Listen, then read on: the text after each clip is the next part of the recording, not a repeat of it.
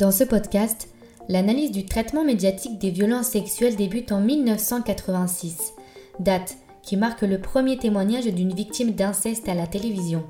Sur les sujets liés aux violences sexuelles, la télévision, donc la radio, mais aussi la presse écrite sont révélatrices d'une écriture, d'une voix, d'une image qui semble avoir évolué. Cette analyse ne peut pas occulter MeToo, puis certaines affaires publiques qui ont été des actualités fondatrices dans le début d'un regard journalistique plus neuf. Maintenant, au sein des rédactions médiatiques, place aux échanges, à l'écoute et aux éventuelles prises de conscience.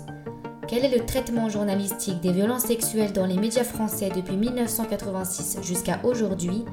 Les temps changent par Emma Dufresne, épisode 1, Faits divers et crimes passionnels. Il y a plus de 300 000 viols par an en France et ce sont les enfants, garçons et filles qui sont les premières victimes de violences sexuelles et sexistes. Les femmes qui présentent un handicap, les femmes cis, transgenres, lesbiennes, sont elles aussi les plus exposées et concernées par ces violences. Ces enfants et femmes sont victimes et ne sont pas consentantes d'un agissement ou outrage sexiste, d'une agression sexuelle ou d'un viol commis par une personne. Les médias se sont emparés de ces crimes très tôt, et c'est en 1986 sur Antenne 2 dans l'émission Les dossiers de l'écran qu'apparaît pour la première fois une victime à visage découvert.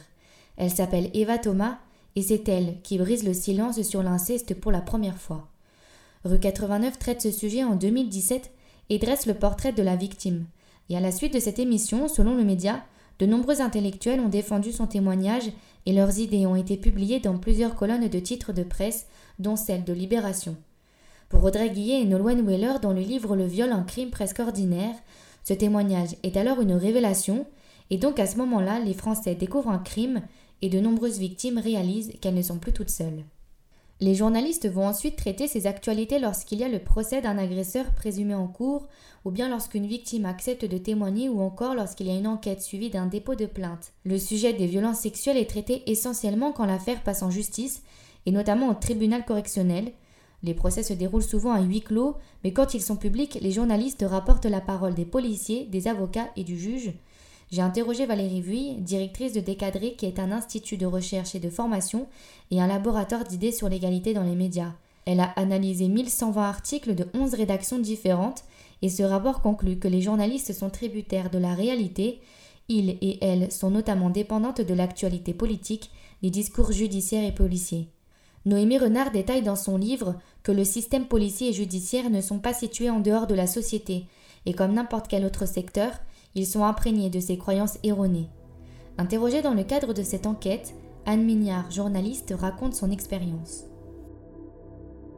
dans un tribunal, j'ai effectivement vu euh, une femme euh, avec un cocard que lui avait fait euh, son conjoint la veille et qui ne pouvait pas parler parce qu'elle était tellement traumatisée. Voilà. Et eh bien vous, quand vous êtes journaliste, il faut que vous racontiez ce qui s'est passé. Vous, parce que ce que vous, alors il y a raconter ce qui s'est passé et y raconter ce qui se passe dans un tribunal. C'est deux choses différentes. Quand vous êtes à l'extérieur et que vous voulez raconter une histoire, eh ben, c'est euh, les personnes que vous interviewez, euh, avec qui vous entrez en contact, qui vont vous la raconter. Ça va être euh, les victimes, les auteurs, les témoins, ce genre de choses. Quand vous rentrez dans un tribunal, c'est différent. C'est pas vous qui donnez les règles, c'est pas les victimes, c'est pas les coupables. C'est la justice qui pose les règles. Donc à partir de là, il y a un déroulé. Et si malheureusement cette victime, elle se retrouve avec un procureur qui pose pas les bonnes questions, avec un avocat qui n'est pas bon, machin, eh bien, cette victime, elle peut être changée en, euh, en victime, euh, alors victime consentante, j'aime pas le mot parce que, parce que l'emprise, c'est quelque chose, on peut pas dire qu'une personne sous emprise soit une victime consentante, mais, mais au bout d'un moment, à la sortie, bah, si on veut faire dire à la victime qu'elle l'a bien cherché, eh ben, il y a des fois, ça marche. Hein. Moi, je l'ai, j'ai vu. En réalité, peu de victimes parlent à la justice et ces crimes sont très vite catégorisés dans la rubrique des faits divers. J'ai interrogé Pauline Bock, qui est journaliste au sein du site d'information Arrêt sur Image. Elle analyse ce discours médiatique et notamment les tournures de phrases. On a retrouvé des titres qui dataient euh, de la fin des années 2000, euh, vers 2009-2010, euh, où c'était encore des faits divers. Alors déjà, c'était dans la catégorie faits divers et pas faits de société, ce qui, montre quand même que c'est quelque chose de généralisé, de, de très grave et, de, prégnant en fait dans notre société. Mais donc un fait divers, c'était juste un truc comme ça qui s'était passé au fin fond de la Bretagne ou n'importe où en fait. Et c'était des titres qui faisaient de l'humour sur la mort ou l'agression d'une femme. Du style, elle a loupé la pâte à crêpes, il lui tape dessus avec la poêle. voilà, enfin, qui, riait de la violence faite aux femmes. Et ça, c'est des choses qui n'existe plus beaucoup. Je ne peux pas dire n'existe plus parce qu'il y en a eu encore des exemples récents. Je pense à, un, sujet de Nice Matin euh, qui a, mais qui passe pas inaperçu. La différence, c'est que maintenant, ça existe toujours, mais quand ça existe, c'est plus rare. Et quand ça arrive, tout le monde crie. Et euh, tout le monde crie au sexisme, en fait, parce que c'est super sexiste d'écrire un truc comme ça. Ces faits divers deviennent des faits de société lorsque les affaires participent à la levée d'un tabou. Aux heures de grandes écoutes, le fait divers est alors un phénomène social et collectif. Par exemple, à la fin des années 70, les abus sexuels sur enfants entrent dans la rubrique débat de société. L'Association française de critique de médias Acrimed donne des détails sur le traitement médiatique des faits de violences sexuelles dans les années 2000 et dresse une analyse sur le traitement médiatique. Il repère des confusions entre agression et sexualité, ce média mais aussi d'autres auteurs se rejoignent sur l'idée qu'il fallait créer de bonnes histoires avec de bons personnages et que les faits divers étaient relatés à travers une histoire romancée. Les journalistes employaient régulièrement le terme drame passionnel. En 2017, par exemple, dans un article, la dépêche titre Drame passionnel, il la tue avant de se donner la mort. On pouvait lire différents qualificatifs sur le présumé agresseur, le mec paumé, le barbare, le mec ivre. Dans son livre En finir avec la culture du viol, Noémie Renard aborde le stéréotype du entre guillemets vrai viol. Dans l'imaginaire collectif, le viol est commis par un inconnu dans une ruelle sombre, ce qui sont des faits qui existent, mais la majorité des cas de viol sont commis au sein de la sphère privée. Et on sait que 75% de victimes sont agressées par un membre de la famille, et on retrouve de nombreux titres d'articles avec des formulations attendries, complaisantes à l'égard d'un membre de la famille. 20 minutes titrait Tonton serviable accusé d'être un prédateur sexuel. Pour une autre affaire, les cotitrait un honorable grand-père condamné pour atteinte sexuelle sur l'une de ses petites filles. Noémie Renard parle également de culture de viol et dénonce ce genre de formule qui vise à excuser les agresseurs, à les rendre plus aimables. Donc à ce moment-là, les agresseurs sont au centre des articles et il est difficile de faire exister la victime puisque l'agresseur fait partie du cercle familial et les victimes ont alors peur de parler, donc il y a peu de témoignages.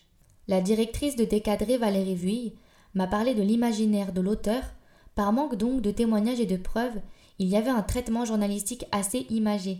En sociologie, c'est vraiment qu'il y a cet imaginaire de l'auteur de violence comme étant étranger, malade, qui consomme des psychotropes et étranger dans le sens racisé mais aussi inconnu. Valérie m'a aussi parlé du concept de victim shaming, qui est le fait de blâmer les victimes, de les rendre coupables. Avant MeToo, on retrouve des éléments de langage assez régulièrement qui participent à ce phénomène.